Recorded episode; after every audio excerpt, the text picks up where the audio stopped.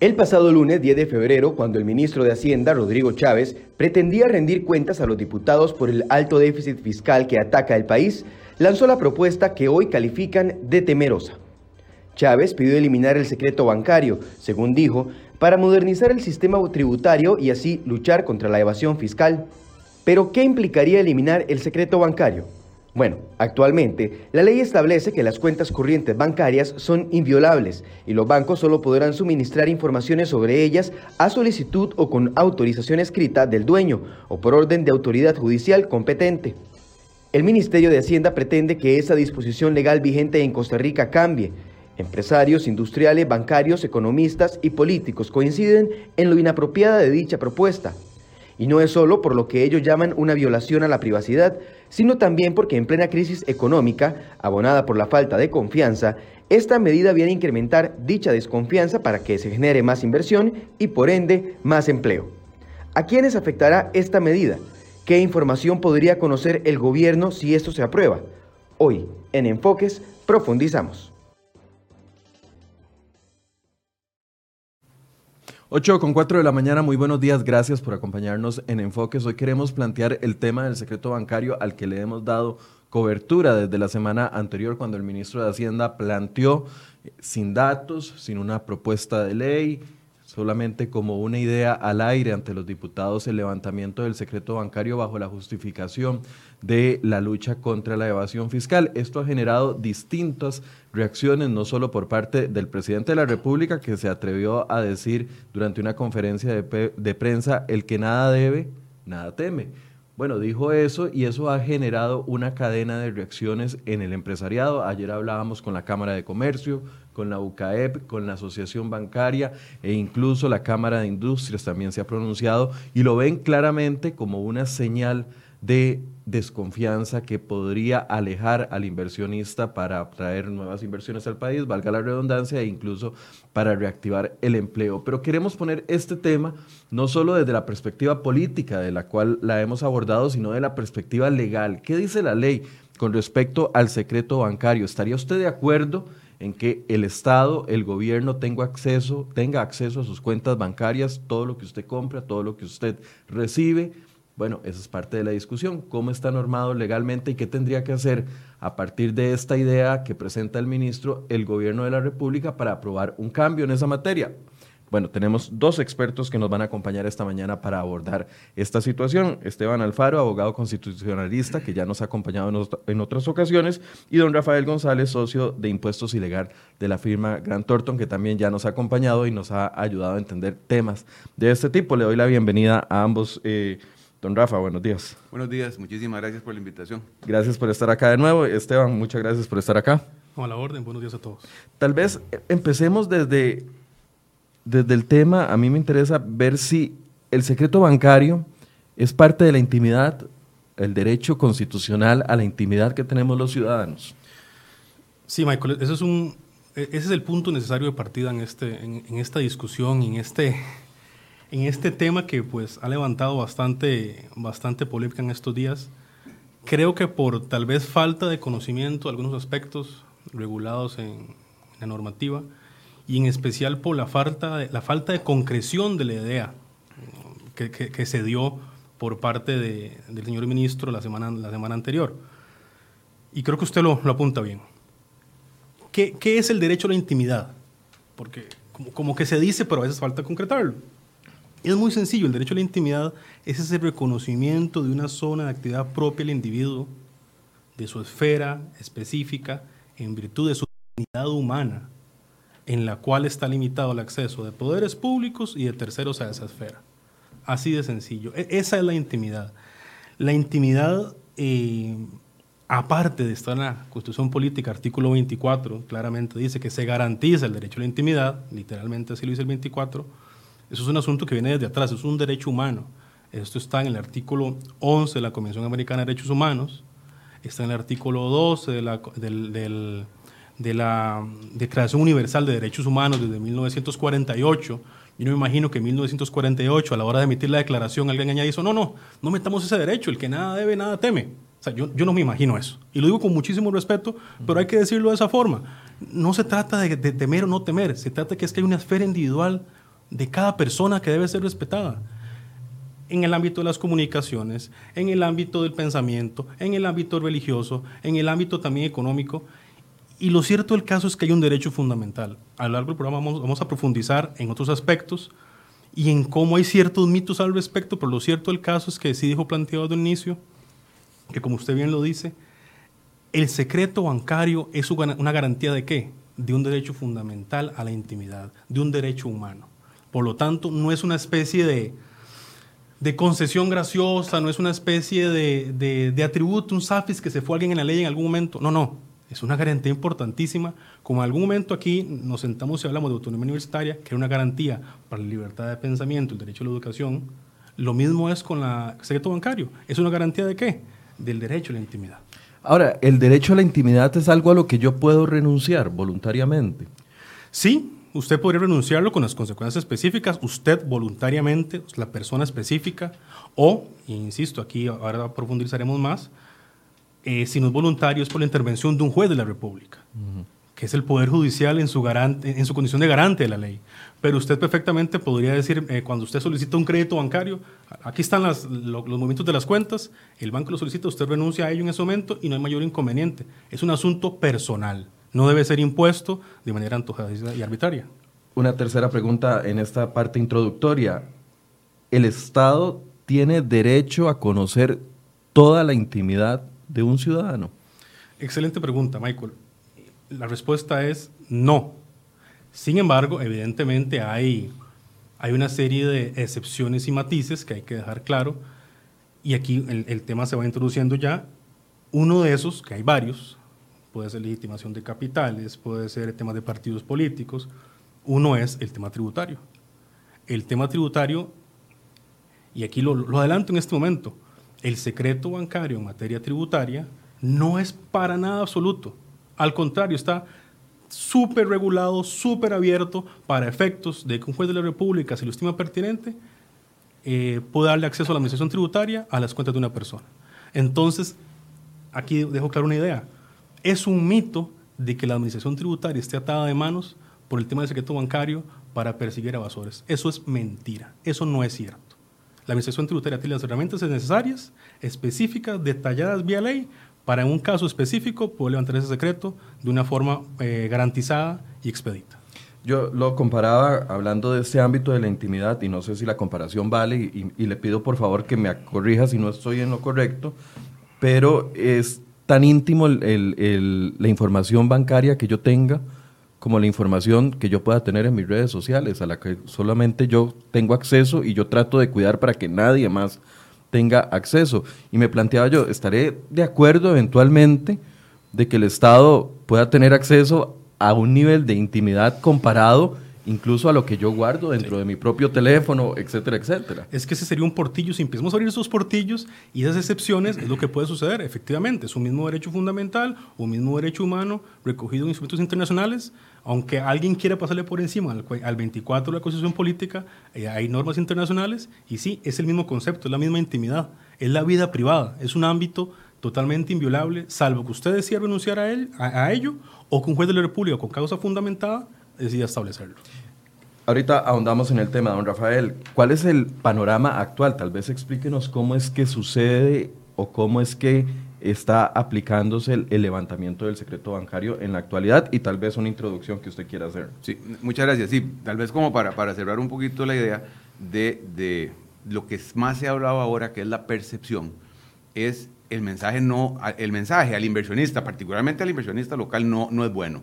Y es algo parecido a que uno no tiene nada que esconder de las conversaciones que tiene con los clientes, con la familia, con todo el mundo, y no por eso mis teléfonos van a estar intervenidos. Es decir, hay un mínimo de mi esfera privada que yo quiero que se me respete.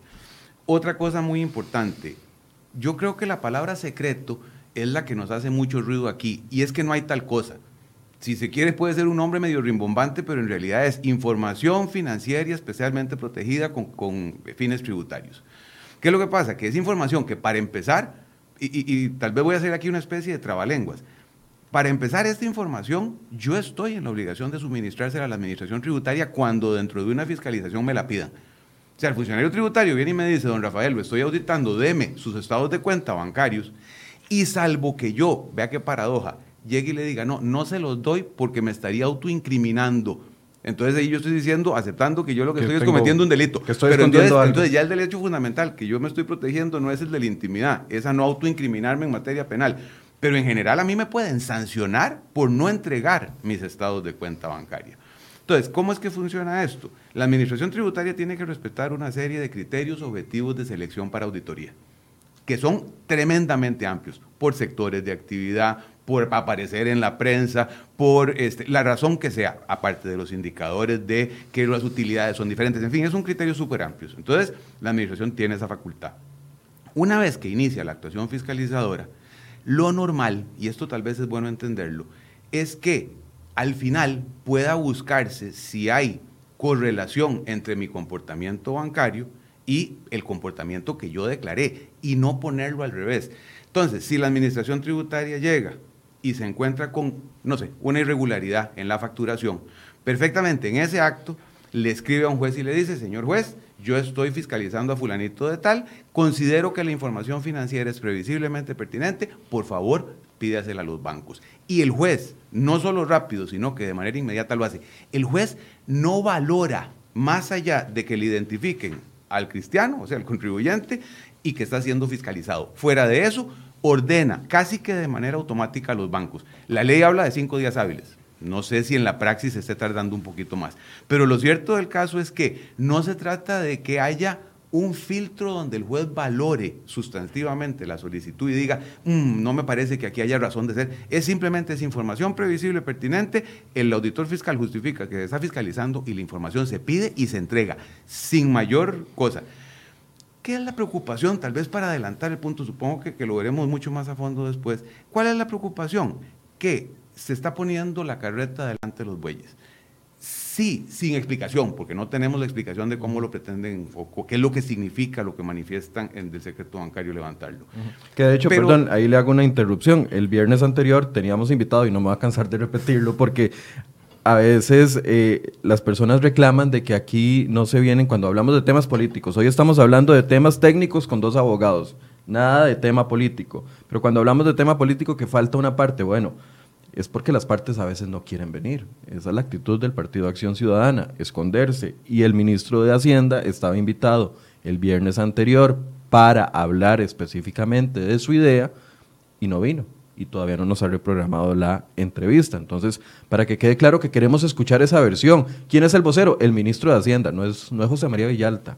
El que está diciendo que quiere levantar el secreto bancario es el ministro de Hacienda y él debe explicarnos cómo quiere hacer eso perdón, comercial, solo para aclararle a la gente que no sabía de que hemos procurado ahondar en este tema con el ministro de Hacienda. Adelante. Es que tal vez siguiendo lo que decía Esteban, si nosotros vemos el nivel de regulación que tiene la apertura de la información financiera relevante, vamos a encontrarnos que basta con estar siendo auditado para que la información esté en la administración tributaria. ¿Qué quiere decir eso? Que levantar ese, ese fuero sería que el auditor fiscal tenga en línea, como si tuviera el token de uno, su estado de cuenta. Entonces ya no buscan mis cuentas corrientes porque son inconsistentes con mi comportamiento fiscal. No, es al revés. Dicen, mira, fulanito le entraron 100 mil pesos, voy a ver qué fue la cosa. Se llaman expediciones de pesca. Y eso la propia OSD no lo fomenta. La OSD fomenta la transparencia, no el hecho de que agarren información que es totalmente, primero privada y segundo, no necesariamente relevante, para que digan, no, todos aquellos que tengan movimientos de una semana de más de 500 mil colones, yo les voy a ir a hacer. Porque, vean ustedes, tal, vez, y ahora también Esteban lo manifestó de una manera muy clara, desde que esto se integró como un derecho fundamental, o sea, evidentemente no había, no había este tipo de excepciones, pero cada vez uno lo va viendo más ah, eh, relacionado con la práctica. Hemos visto, por ejemplo, fallas de seguridad donde esta información indiscriminadamente utilizada o indiscriminadamente eh, asequible puede generar riesgos a la seguridad, puede generar riesgos de abusos, riesgos de error. Imagínese usted, y esto de errores de humanos, yo he estado en auditorías donde el auditor fiscal se encuentra todos los movimientos de la cuenta corriente en colones, se encuentra que hay ingresos no reportados y prácticamente denuncia. Y no se fue a ver la cuenta en dólares y resulta ser que eran menos dólares porque ahora tengo colones. Entonces, si eso es dentro de una fiscalización, imagínese eso como un movimiento visto en frío, visto para. O sea, es el fin eh, más allá que el medio.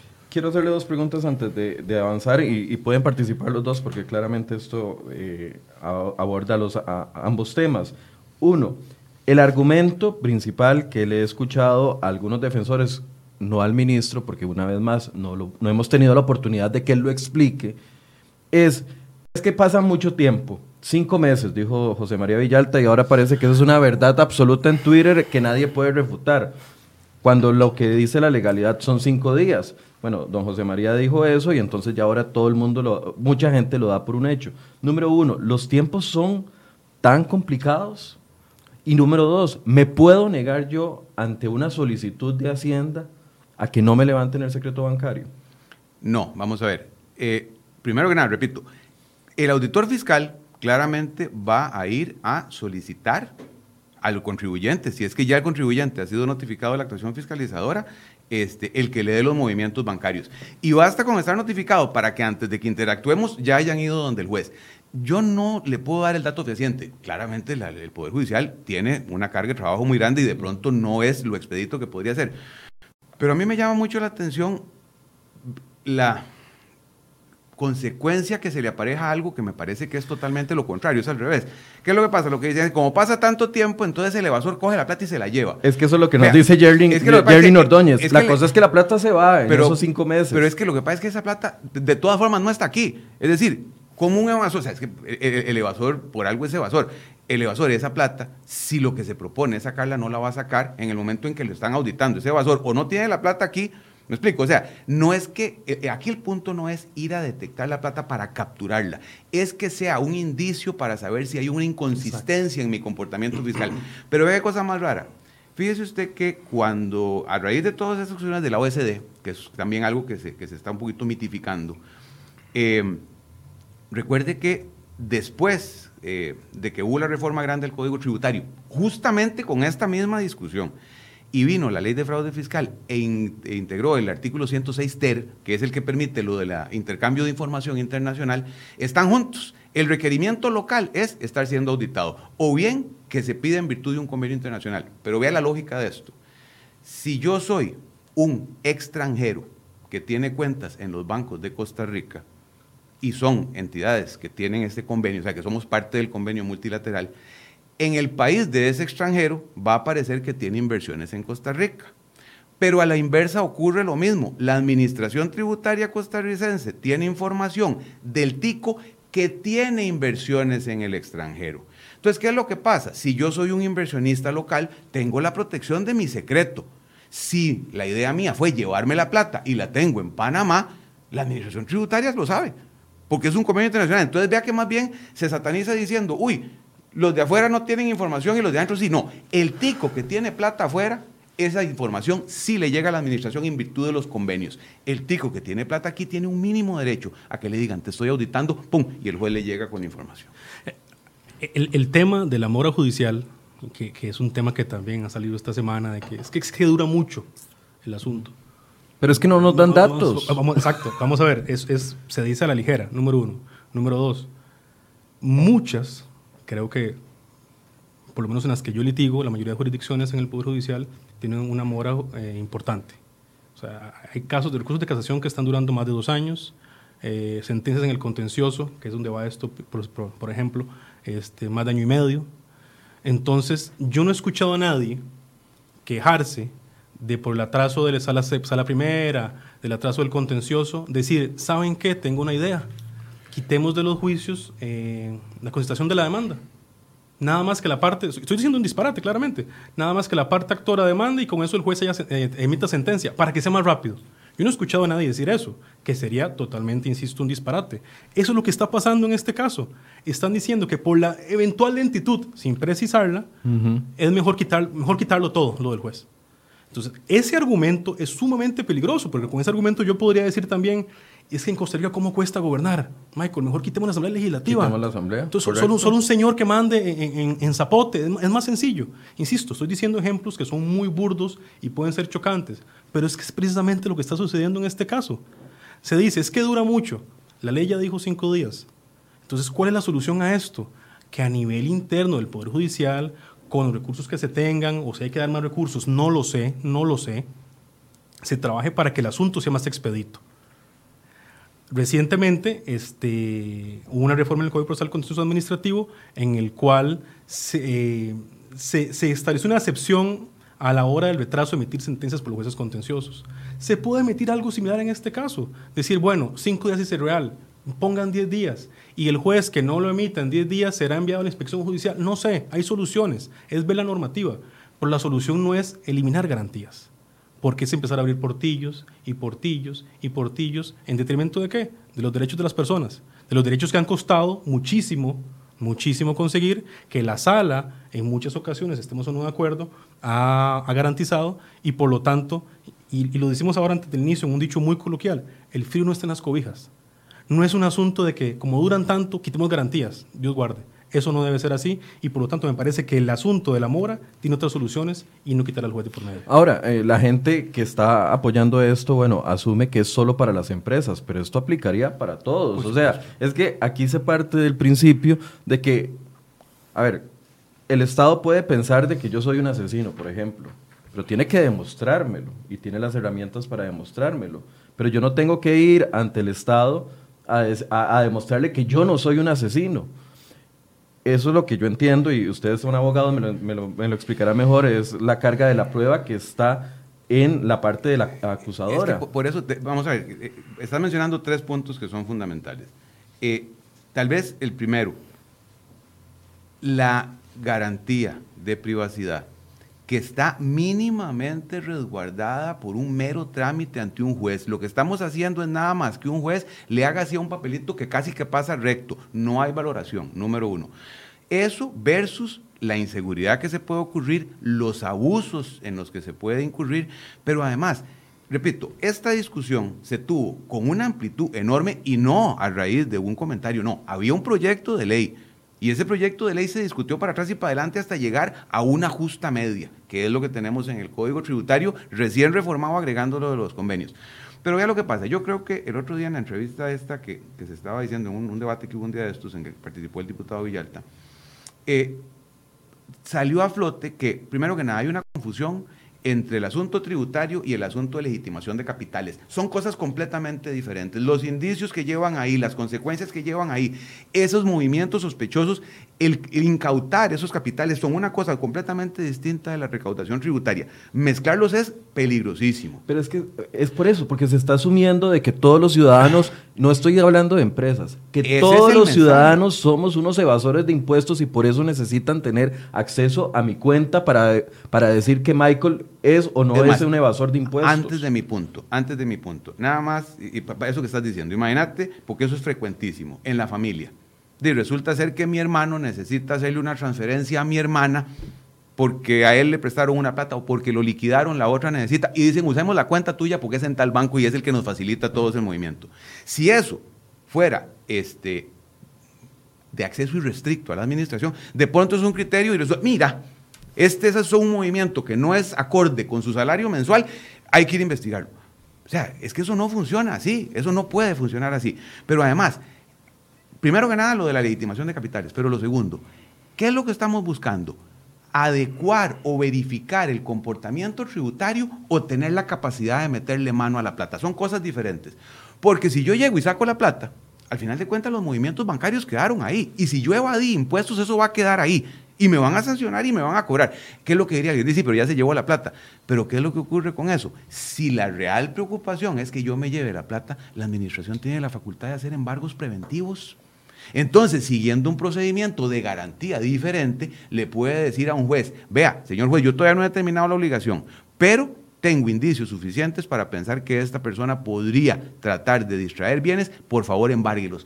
Se lo pide también a un juez. ¿Qué es lo que pasa? Si lo que queremos es que la administración sea omnipotente, yo creo que estamos quitándole un fuero de mínima garantía al contribuyente de objetividad. Porque, de nuevo, Así, hay sentencias en Estados Unidos y hay, hay, precedentes internacionales donde dicen en alguna medida que el contribuyente tiene un poquito de derecho a no gustarle pagar impuestos. De la misma forma, al fiscalizador quiere cobrar impuestos. Y está muy bien, pero entonces démosle un balance, un contrapeso para que haya un mínimo garante. Repito, no se trata de una valoración profunda, se trata de, ¿te están fiscalizando? Sí, déle la información. Así de fácil. Un elemento importante es para, para que todos, tanto en la mesa, que yo sé que ustedes lo manejan y especialmente los, los que nos ven. Ya, ya, casi leemos preguntas porque sí, hay sí. muchos comentarios que, que, por supuesto vamos a abrir el espacio para que los expertos se mencionen. Es que tenemos presente una cosa, insisto, no es que esto fue, y perdón la expresión, no fue un SAFIS que quedó por ahí por la, por la ley en algún momento, no, no, don Rafael lo hizo muy bien. Esto, especialmente en el 2012, con el Código el tributario, fue, fue claramente discutido, pero cito solo algunos ejemplos. Código de Comercio, Ley Orgánica del Banco Central, Central perdón, Ley Reguladora del Mercado de Valores, Código Penal, todas esas normas, todas esas normas de, de, en diferentes años, en diferentes legislaturas, han establecido una protección al secreto bancario, secreto bursátil. Esto no es un asunto de, casualidad que quedó por ahí guindando. Es un asunto que hay todo un andamiaje legal específico para estos efectos. Yo creo que ya don Rafael lo ha dicho muy claro, pero vale, vale reiterar lo siguiente existe también un mito en la calle de que se cree que el secreto únicamente se puede levantar por parte de la Administración Tributaria cuando hay un proceso penal abierto. Eso ya don Rafael fue clarísimo, no es así. Y, y, y, muchos comentarios en redes he visto que la gente cree eso. Es que ya cuando ya está el proceso penal ya es muy tarde, ya para qué. No, no es cierto. Don Rafael lo dijo claramente. Es desde un inicio, cuando haya determinado eh, un proceso de fiscalización, un tema de comunidad internacional, que se puede abrir. Y el juez lo que hace es una revisión mínima mínima, y quiero ser claro en eso, de las circunstancias del caso, emite el documento para la administración tributaria, le establezca la, al banco lo, lo, lo, que proceda y el banco tiene la obligación de darlo, porque un paréntesis importante, no es que si el banco dice, no, no, mira, este cliente es muy amigo, no demos la información, no, no, tiene la obligación y si no lo hace, tiene una multa del 2% de los ingresos brutos de su año anterior fiscal, que eso no, no es poca cosa, ¿verdad? Uh -huh. Entonces, el, el asunto por todo lado ya está regulado el asunto ya está claramente establecido. ¿Y por qué ya está claramente establecido? Porque está en garantía de un derecho fundamental. Esteban, la pregunta también que le decía a don, a don Rafael.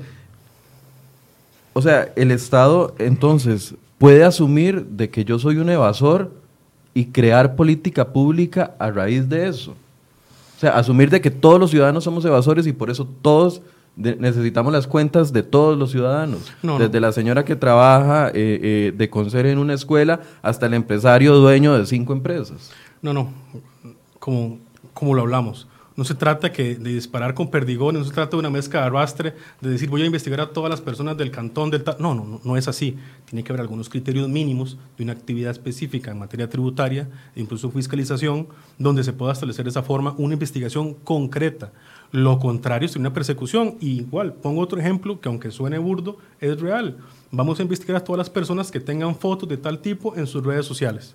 Sería lo mismo, Michael. Uh -huh. Sería la misma violación, el mismo irrespeto a la intimidad de las personas, determinado cantón, determinada creencia. Eso es algo sumamente íntimo. Sería un disparate ilegal y totalmente contrario a la constitución política y a los convenios eh, firmados por Costa Rica en materia de derechos humanos. Eh, algunas preguntas vienen enfocadas en ese sentido. Al levantar el secreto bancario, cualquier empleado público podría tener acceso a la, a la, cualquier em, empleado público de cualquier entidad pública podría tener acceso a mis cuentas. Bueno, es que eso no lo sabemos porque el ministro no ha apuntalado su idea. Sí, son dos elementos. Vamos a ver, son tres elementos más bien. El primero, hay una falta de concreción de la idea de un tema tan, pero tan sensible y eso genera un polvorín, creo que me, me parecería innecesario y lamentable, una preocupación, una señal negativa de los empresarios, hacia los empresarios.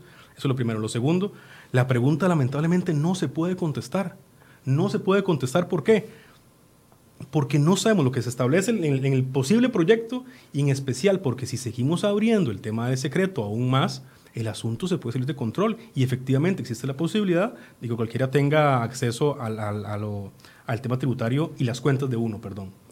Como ha pasado con los temas de la caja. Esto no es una invención, ha pasado en temas de la caja, uh -huh. hay dictámenes de la Contraloría donde han dicho que hay manejos inadecuados en acceso a información privilegiada en la caja. Eso, eso no lo digo yo, lo dice la Contraloría. La Contraloría lo ha dicho. Hay, hay, un, hay un elemento importante que a mí me gustaría dejar, dejar claro. Hay un voto de la Sala Constitucional de 1995, ya hace rato, ese, ese, ese voto es interesante porque en ese voto era una consulta facultativa en aquel momento del proyecto aquel denominada justicia tributaria. Uh -huh. En aquel momento, insisto, en el 95, y esto creo que es un indicio muy importante para lo que puede venir, y me gustaría que lo tengamos tanto claro nosotros como los que nos están viendo y escuchando, es el siguiente. En aquel momento, la Asamblea Legislativa le consulta a la sala sobre el tema del secreto bancario. La sala, de forma breve, de forma no se metió tanto por lo siguiente, ya lo voy a decir. La sala lo que dice, no, no, el tema del secreto no lo voy a analizar en este caso, en especial porque existe en este proyecto la participación de un juez. A contrario censo, ¿qué nos dice esto? Sin la participación de un juez, un proyecto de este tipo debería caerse en la sala. Y eso yo quiero ser muy claro. Y no estoy descubriendo el agua tibia, pero me quiero adelantar a algunas interpretaciones un poquito agresivas en materia de derechos fundamentales. Y lo que quiero decir con esto es lo siguiente. Si bien la Constitución política no dice expresamente, no lo dice así, para levantar el secreto solo puede ser por medio de un juez, no lo dice la Constitución Política, sí, lo dice la normativa. No, pero es que es una Constitución de 1949. ¿Cuál, cuál era el panorama bancario en esa época? En la Constitución Política tampoco establece el principio de personalidad y tampoco establece el derecho a la salud, pero se deriva el derecho a la vida. O sea, no lo puedo decir todo, es una Constitución marco, es una Constitución, no es una Constitución normativa. Lo que quiero decir con esto es, para evitar malas interpretaciones y tentaciones, yo estoy convencido, digo en este momento, que cualquier proyecto que pretenda el levantamiento del secreto sin la participación de un juez debería caerse no solo por ser contra los 24, sino por ser contrario a la Convención Americana de Derechos Humanos.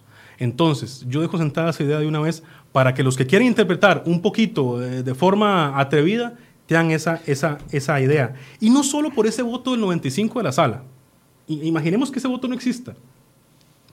Y es que cualquier restricción en materia de derechos fundamentales tiene que tener tres requisitos ser idónea, necesaria y proporcional en sentido estricto. No quiero ser muy técnica en la conversación, pero ¿qué quiere decir esto? Eh, eh, ¿Qué quiere decir esto? Es que una limitación a derechos fundamentales como el de la intimidad no puede ser antojadiza.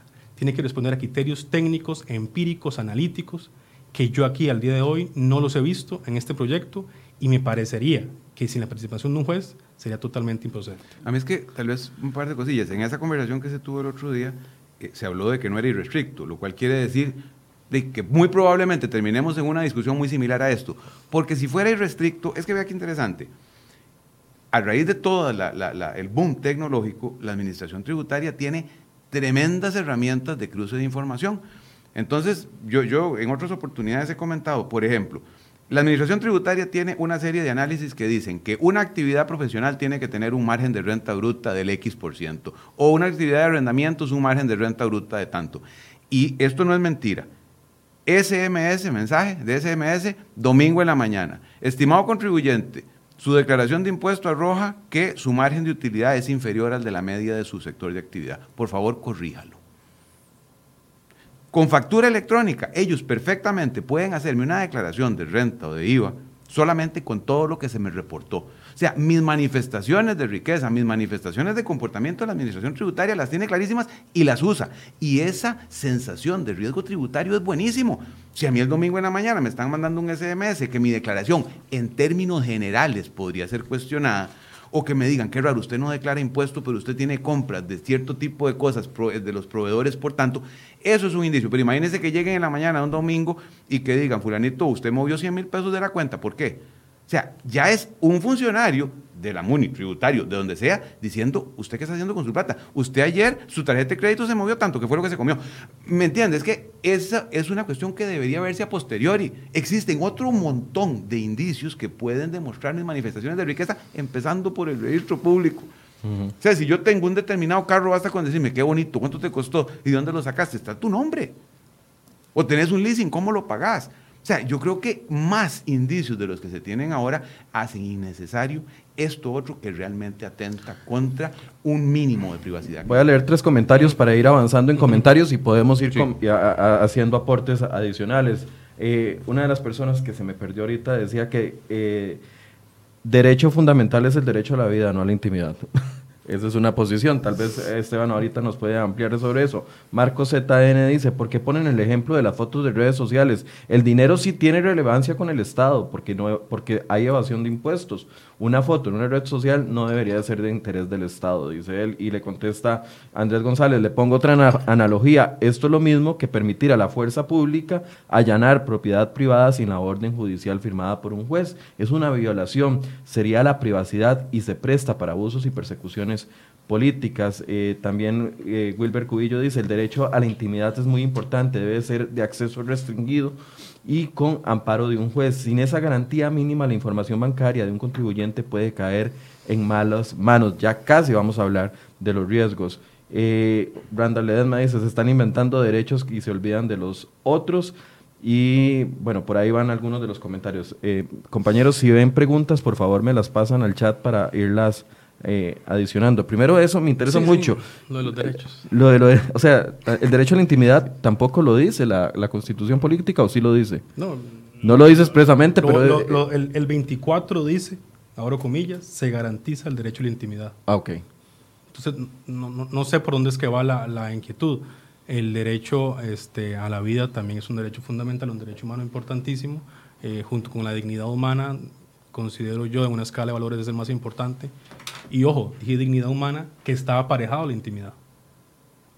O, sea, es que los derechos fundamentales no son los que yo crea que son derechos fundamentales y yo dije en la mañana cuáles. No, no.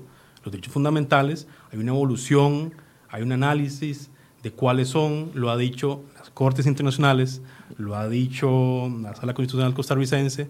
Es más, uno podría ir más para atrás. En 1890, en un artículo que se llama Right of Privacy, es el primer artículo donde este tipo de temas se analizan y en ese, en ese artículo, que son dos jueces norteamericanos, establecen que hay una esfera individual que no tiene por qué ser conocida por terceros.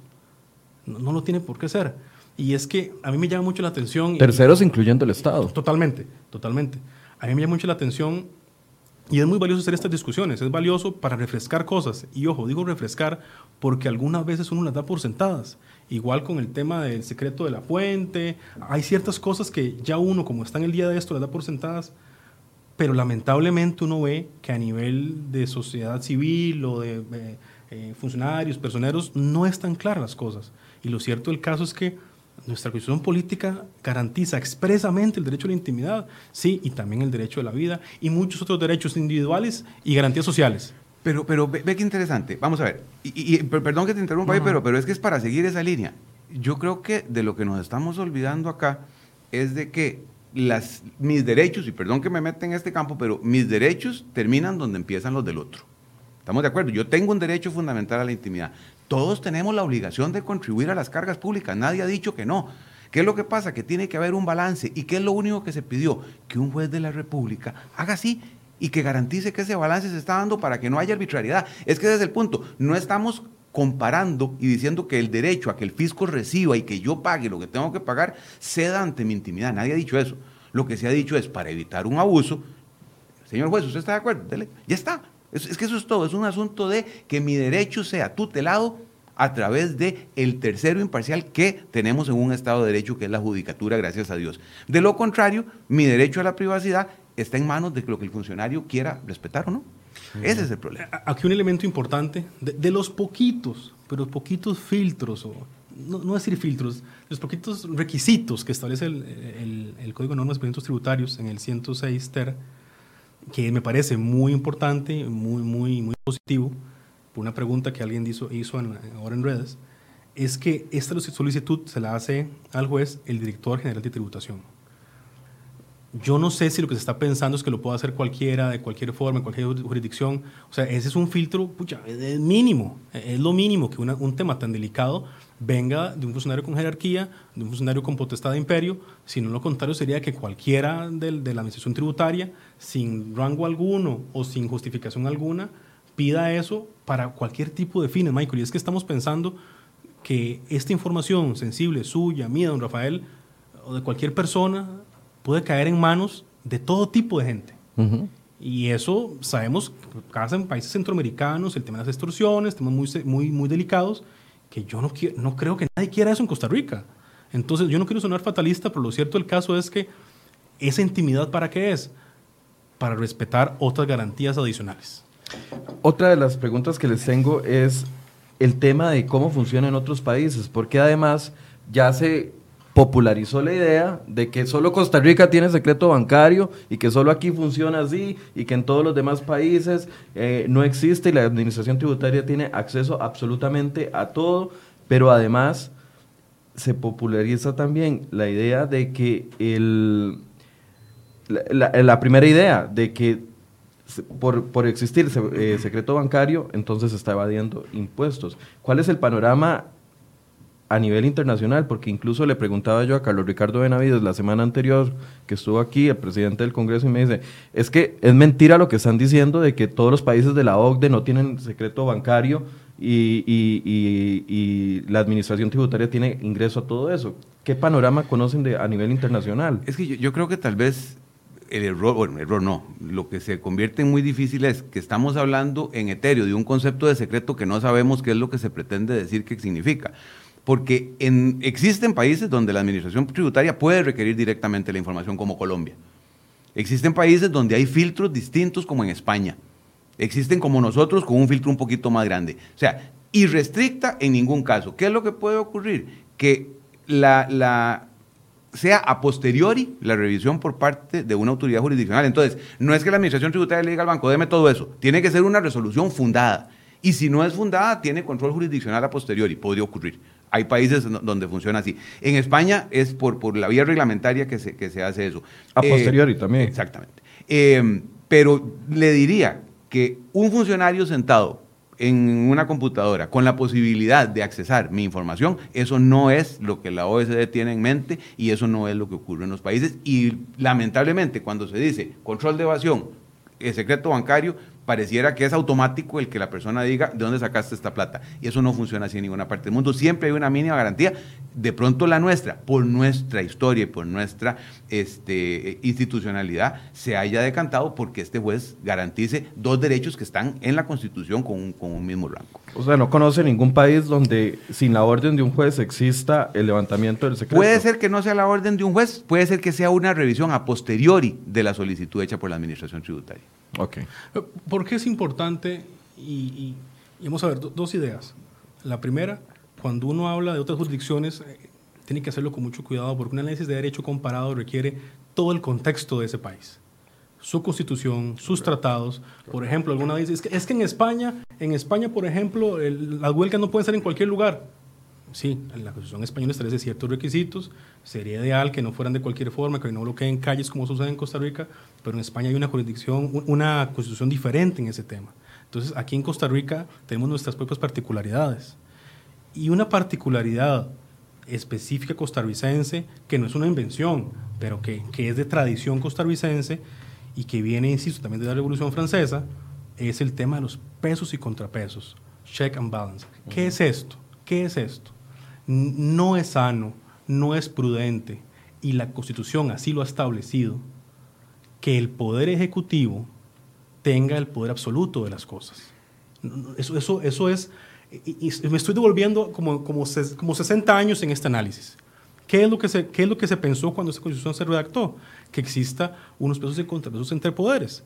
¿Quiere el Poder Ejecutivo solicitar la información eh, tributaria, de bancaria de alguien? Lo puede hacer, claro, simplemente con una pequeña y sencilla solicitud de un juez de garantías que revise. Simplemente es eso. Ese es el contrapeso. O sea, que la administración actúe, claro, pero que tenga un contrapeso de responsabilidad. Eso es lo que está, toda la filosofía de la Constitución costarricense en materia del andamiaje del sector público. Si no, vuelvo al ejemplo, quitemos la Asamblea Legislativa, que todo lo haga el Ejecutivo y eso es un sinsentido, eso es un disparate.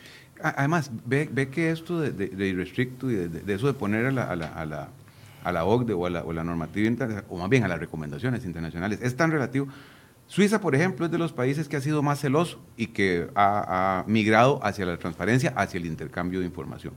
Pero uno de los requerimientos y una de las cosas que la OCDE sostiene es cuando haya eh, certeza o cuando haya garantía de seguridad para el, para el administrado, para el cliente. ¿Y por qué lo digo? Y, esto es, Vox Populi, eh, ha habido denuncias formales. En esto de las estafas telefónicas, ¿verdad? Resulta ser que, pero si ustedes se ponen a ver, y cada vez más, más ocurre, se nota que hay filtro, se nota que ha habido acceso a bases de datos, entre ellos de la administración tributaria, porque a la persona le llaman y le dicen, mire, es que su declaración no es completa, porque tengo fulanito de tal, el esposo, cédula tal que declaró, y la, y la gente se queda y cada vez hay estafas porque la información lamentablemente se está filtrando y es algo que es posible. Entonces ve usted que la garantía del juez aquí es para poner un contrapeso, pero si nos pusiéramos delicados, de pronto con todos esos leaks que hay en materia de seguridad, para efectos de las estafas, para efectos de la seguridad personal, para efectos de las posibilidades de abuso, eh, te digo que cuidado para que no fuera todavía más difícil que la información se pudiera compartir. Ayer decía la Cámara, la UCAEP, cuando los llamamos para preguntarles con respecto a este tema, decía que dentro de los riesgos que veían es los riesgos que tienen las empresas a nivel comercial. Eh, quisiera que desde la perspectiva de ciudadano y desde la perspectiva empresarial me comenten cuáles son los riesgos que ustedes ven en esta situación, más allá de estos que ya he mencionado. Es que desde la perspectiva empresarial, el, vamos a ver, Pensemos en un gerente financiero que tiene unas estrategias de liquidez, unas estrategias de fondeo, unas estrategias muy particulares que son las que le dan muy buena parte de su éxito por la forma en que compra inventarios, por la forma en que mantiene sus pasivos. Y resulta ser que esa información se filtra y viendo los movimientos bancarios, viendo la forma en que esta persona invierte, de todo el mundo resulta ser que sabe cuál es mi estrategia de financiamiento. Eso en cabeza de entidades financieras gravísimo. Eso en cabeza de empresas que tienen, que manejan el céntimo es gravísimo. Pero inclusive puede ser que sea una estrategia de mis descuentos. Entonces de pronto alguien llega y puede ir al TICA porque el TICA es público. Entonces ve mis importaciones o ve mis exportaciones y se tiene acceso indebido a la información de esas cuentas y resulta ser que este, pueden ver cuál es mi estrategia de descuento. Entonces, el riesgo comercial ¿A quién le hago yo los descuentos? Entonces resulta ser que yo tengo empresas a las que les doy un descuento un poquito mayor que a otras, lo cual se refleja en estado de cuenta bancario. Entonces llega el competidor y le dice, viste, fulanito le está comprando al otro más caro. O sea, el riesgo comercial implícito en esa información tan sensible es grave, sin contar el, que viene a título personal también. No, me parece que lo que dice Rafael es clarísimo. Yo le añadiría lo que terminan las personas físicas, el riesgo personal de su seguridad, su familia, el tema de promoción de la competencia también es importante, que Costa Rica actualmente está en, un proceso de, potenciamiento de su autoridad de competencia, establecer que empresas entre sí puedan saber lo que maneja uno u otro, eso me parece a mí totalmente, totalmente peligroso. E insisto, lo más importante, la seguridad de las personas, es que el mundo actual se mueve por la información, se mueve por los datos. Entonces, que alguien tenga el acceso y se vulneren bases de datos, eso puede pasar siempre y hay que trabajar en eso para que no se dé, ese riesgo existe y hay que trabajarlo, yo estoy claro. Pero abrir más la normativa para hacerlo aún más laxa de lo que ya lo es en este tema, caramba, a mí me parece que tener mucho cuidado porque si no estamos poniendo las, nuestras luchas y nuestros derechos fundamentales a, una rifa. y, y un punto adicional, porque el otro día se comentó, uy, vamos a imponer sanciones gravísimas a quien vulnere la información. Esas sanciones ya están. Desde el año 95, con justicia tributaria, los funcionarios que violen o que accedan indebidamente a la información tienen penas gravísimas. Hasta la fecha no ha ocurrido. Pero para muestra un botón, las dos semanas anteriores hubo tres funcionarios que tuvieron problemas tributarios por errores en el sistema. Resulta ser que la persona alegó, el sistema no aparecía yo con la deuda o el monto no era correcto, simplemente me equivoqué. Y el propio señor presidente sale diciendo, los sistemas no son fidedignos si los sistemas que arrojan cuánto yo le debo a la tributación o cuánto yo debo a la administración tributaria en general no son fidedignos, imagínese usted lo que significaría acceso irrestricto a nuestras cuentas. Y repito, si no es acceso irrestricto a nuestras cuentas, ¿cuál es el problema de que en un tiempo relativamente corto un juez diga, ok, repito, sin valoración de fondo? Eh, yo sé que ya lo pregunté, pero quiero ahondar en ese punto.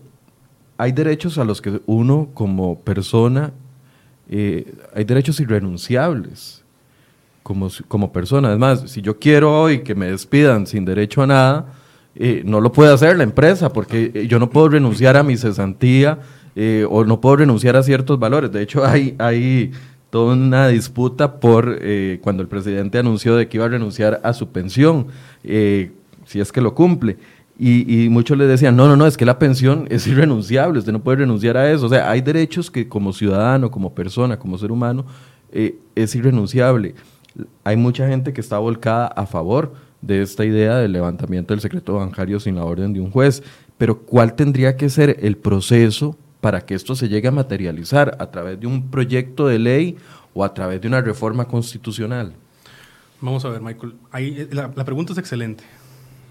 Evidentemente hay derechos que son irrenunciables, más que todo lo que va ligado al tema de garantías sociales, más, desde ese punto de vista. El tema de la intimidad es un asunto totalmente suyo. Usted podría en un caso particular, en un caso concreto y específico decir, y traerlo aquí, aquí están mis cuentas bancarias y ponerlas en esta mesa. Es un asunto totalmente suyo, si usted quiere, usted lo puede hacer. hay un antecedente que quiero agregar que, que, lo conozco muy bien. Cuando comenzó a cuestionarse a, Juan Carlos Bolaños por el tema del cemento chino, eh, no había una investigación en ese momento, estoy hablando del año 2016, la Comisión de Control de Ingreso y Gasto Público, presidida en ese momento por Mario Redondo, eh, llamó a Juan Carlos Bolaños a comparecer por las supuestas irregularidades. En ese momento, él sin la orden de un juez, él le pidió al banco que le levantara el secreto bancario para los diputados que estaban dentro de esa comisión, para esa oportunidad en específico. Eventualmente vinieron los, secretos, los levantamientos por el tema ya de la investigación penal, pero en ese momento él fue el que lo solicitó y, lo pudo hacer voluntariamente. Sí, insisto, es un asunto de... Para ejemplificar lo que usted sí, totalmente. Eso depende de cada uno y eso usted, eh, insisto, en ese ámbito individual usted asumirá las consecuencias que sean y eso es totalmente... Pero, pero Michael, es que, es que el, el, punto es que interesante. Ese ejemplo que pones, de, el señor lo hizo porque había una investigación. Entonces lo que dijo es, ah, ¿tienen duda? Aquí está. Si a mí me están auditando y el auditor le digo yo, ocupa mis estados de cuenta, tomalos. El asunto es si no fuera así, cuando digo lo de irrestricto, ¿qué es? Que entonces yo firme una carta diciendo a la administración tributaria, este es mi estado, mi, número de, Iván, eh, tiene usted acceso irrestricto a mis cuentas para que las vea cuando le dé la gana. ¿Me está investigando? No. ¿Alguien dijo algo? No. Pero yo quiero que usted las tenga ahí para que las vea. Esa es más o menos la lógica de lo que estaríamos diciendo. Sí. Porque de lo contrario, repito, se acude al juez no porque yo sea recalcitrante, no necesariamente. O sea, recalcitrante me refiero, me niegue. Se acude al juez porque el funcionario quiere integridad de la información pero perfectamente me la piden a mí y si yo le entrego estoy, abro comillas, renunciando a ese derecho porque yo quiero ser transparente. E, e, el tema que consultaba Michael de la, de la cómo se podría reformar, aquí hay que tocar dos puntos. Uno, evidentemente, o sea, si alguien quisiera el primer paso con respecto a esto para subir o bajar garantías, no lo sé porque no, no, se, no se tiene el detalle de esto, tendría que ser un proyecto de ley que modifique el 106 bis y 106 ter del Código de Normas y Procedimientos Tributarios. Eso es, eso es lo primero como lo adelanté, yo tengo serias dudas de que si se elimina hipotéticamente la figura del juez, ese proyecto sea sostenible. Tengo mis dudas muy serias. Si alguien quiere ir un paso más allá de decir, bueno, como usted lo, usted lo mencionó como una idea, Michael, eh, modificamos el 24 de la Constitución Política. Digamos ahí que no hace falta. Lo, ahí igual manifiesto mis reservas en este momento, le voy a decir por qué. Porque sí, efectivamente, la Constitución Política es la norma superior del ordenamiento interno pero en materia de derechos fundamentales, sobre la cuestión política están los tratados de derechos humanos. Y por lo tanto, no puede haber una reforma en ese sentido. Es decir, tendría que pasar por el filtro primero de una asamblea legislativa que lo, apoyara con más de 38 votos, porque ya es un tema, no es de la mitad más uno, ocuparía 38 votos. Segundo, ver si pasa el filtro de la sala constitucional.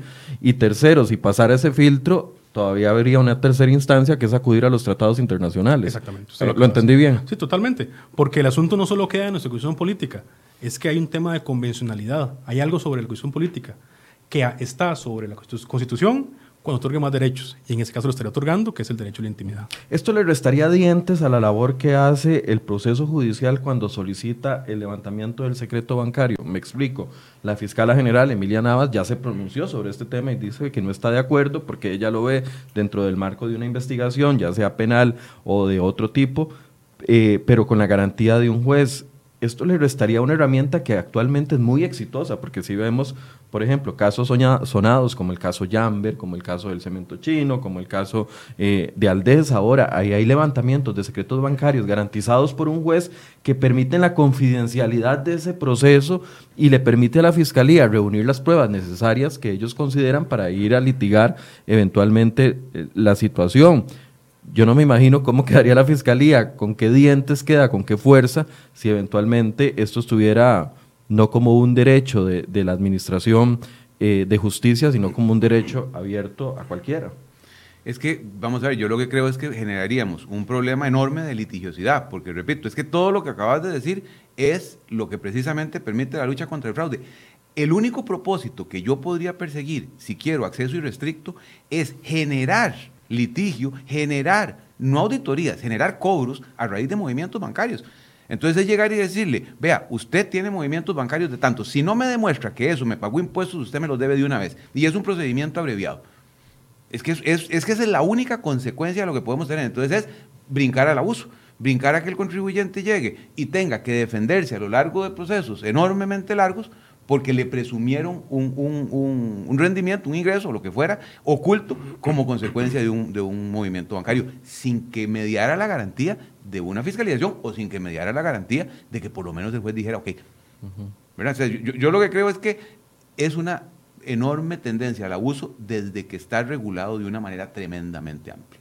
¿Usted, Seban, piensa que le restaría dientes, poder... Eh, fuerza al proceso judicial que ya utilizan todos los días, porque se utiliza todos los días la fiscalía eh, con respecto a investigaciones. No, Michael, a mí me parece que, la, señora fiscal general ya fue muy clara. Es que yo creo que lo que diga yo, lo que digamos en esta mesa, es importante, pero en este punto particular, la persona que dirige la persecución penal del país ya, ya dijo lo que pensaba Michael.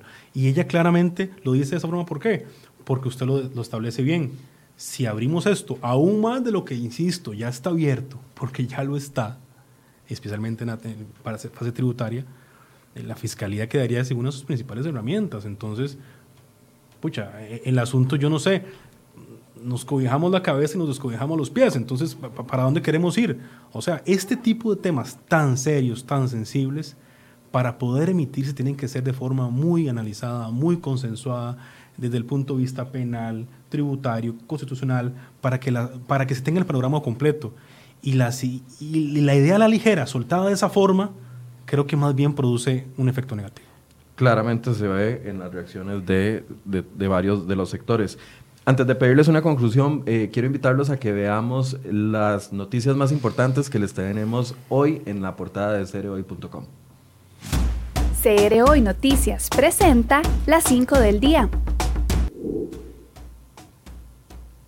Y la primera nota es sobre el puente del Tempisque porque el monto de un millón de dólares presupuestado para reparar el puente de la amistad sobre el río Tempisque en Guanacaste podría crecer debido a sorpresas que está previendo el MOB. Le traemos el MOB y Conavi, le traemos un reporte completo.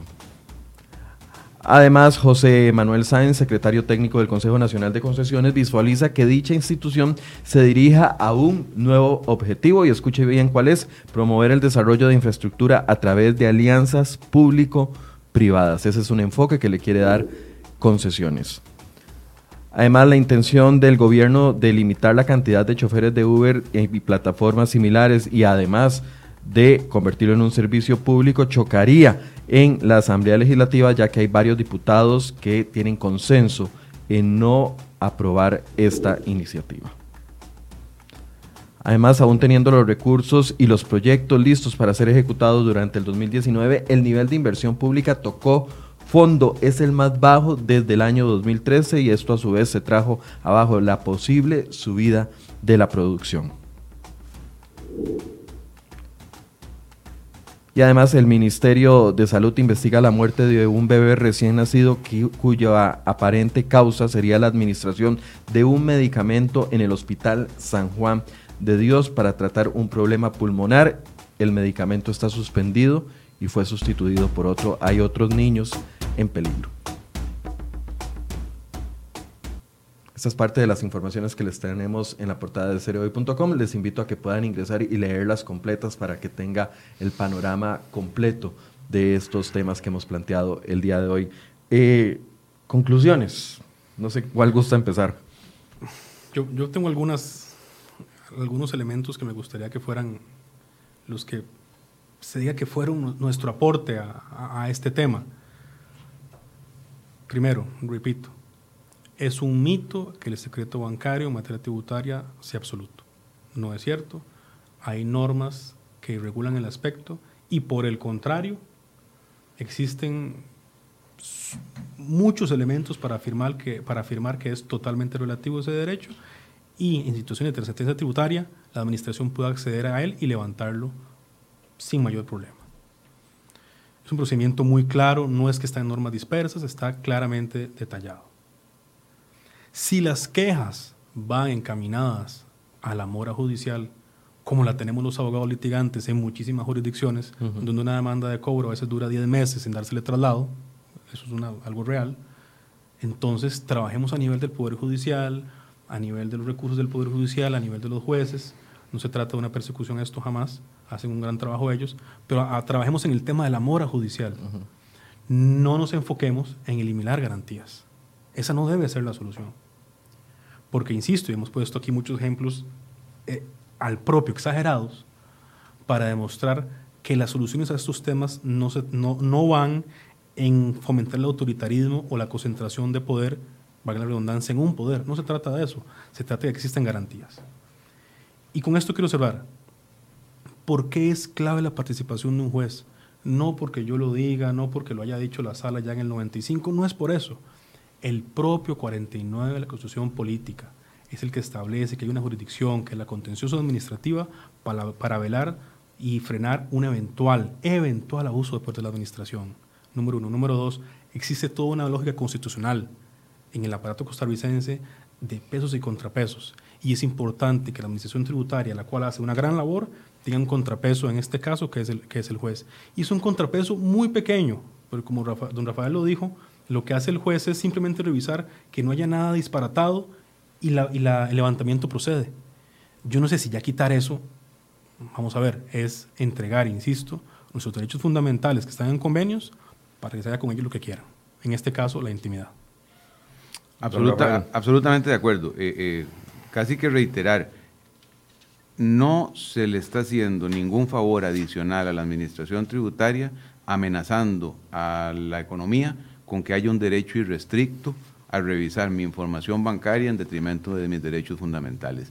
La administración tiene amplísimas facultades y las usa muy bien para fiscalizar. La administración puede tener acceso a toda esa información a través de un procedimiento expedito que basta con trabajarlo un poquito mejor. No hace falta el que haya esa amenaza de violación a la intimidad más básica del contribuyente, dadas las facultades que hoy tiene la administración tributaria para hacerlo. Y si de estas conversaciones hemos visto que la palabra irrestricto eh, es lo que, lo que de alguna manera se dice que eso no es lo que se pretende, bueno, entonces no andamos nada lejos de lo que ya se tiene, una participación garantista, formal, de un juez para eh, mantener ese, ese mínimo balance del derecho de la intimidad del contribuyente. Hay algunos comentarios que quiero leer antes de concluir y si ustedes quieren referirse pueden hacerlo con todo gusto. Dice Diana Gómez, ese derecho en países de primer mundo ya fue levantado.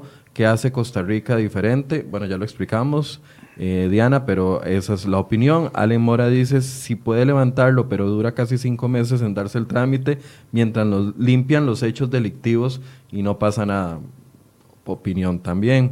Dice Andrés González, hay que entender que aunque se tarden cinco meses en avalar el levantamiento del secreto bancario, lo cual es mentira, porque se tarda, tiene un plazo de cinco días, el acusado saque el dinero, las transacciones quedan ahí y la fuga de dichos capitales no solo queda en libros, sino en una a, afirmación de la que es una afirmación de la evasión fiscal. No entendí muy bien este comentario. Dice eh, también la de la analogía básicamente solo Hacienda. Cuando la seguridad de la información que hay en Hacienda sea real y podría hablar de, se podría hablar del levantamiento del secreto bancario, pero hoy en día no, opina Paula Brenes. Son algunos de los comentarios que nos han llegado. Lo que buscamos acá es darles a ustedes elementos para que puedan tener una opinión mejor informada más allá de los discursos que puedan haber a favor o en contra. Y les, les repito esta pregunta con la que inicié el programa.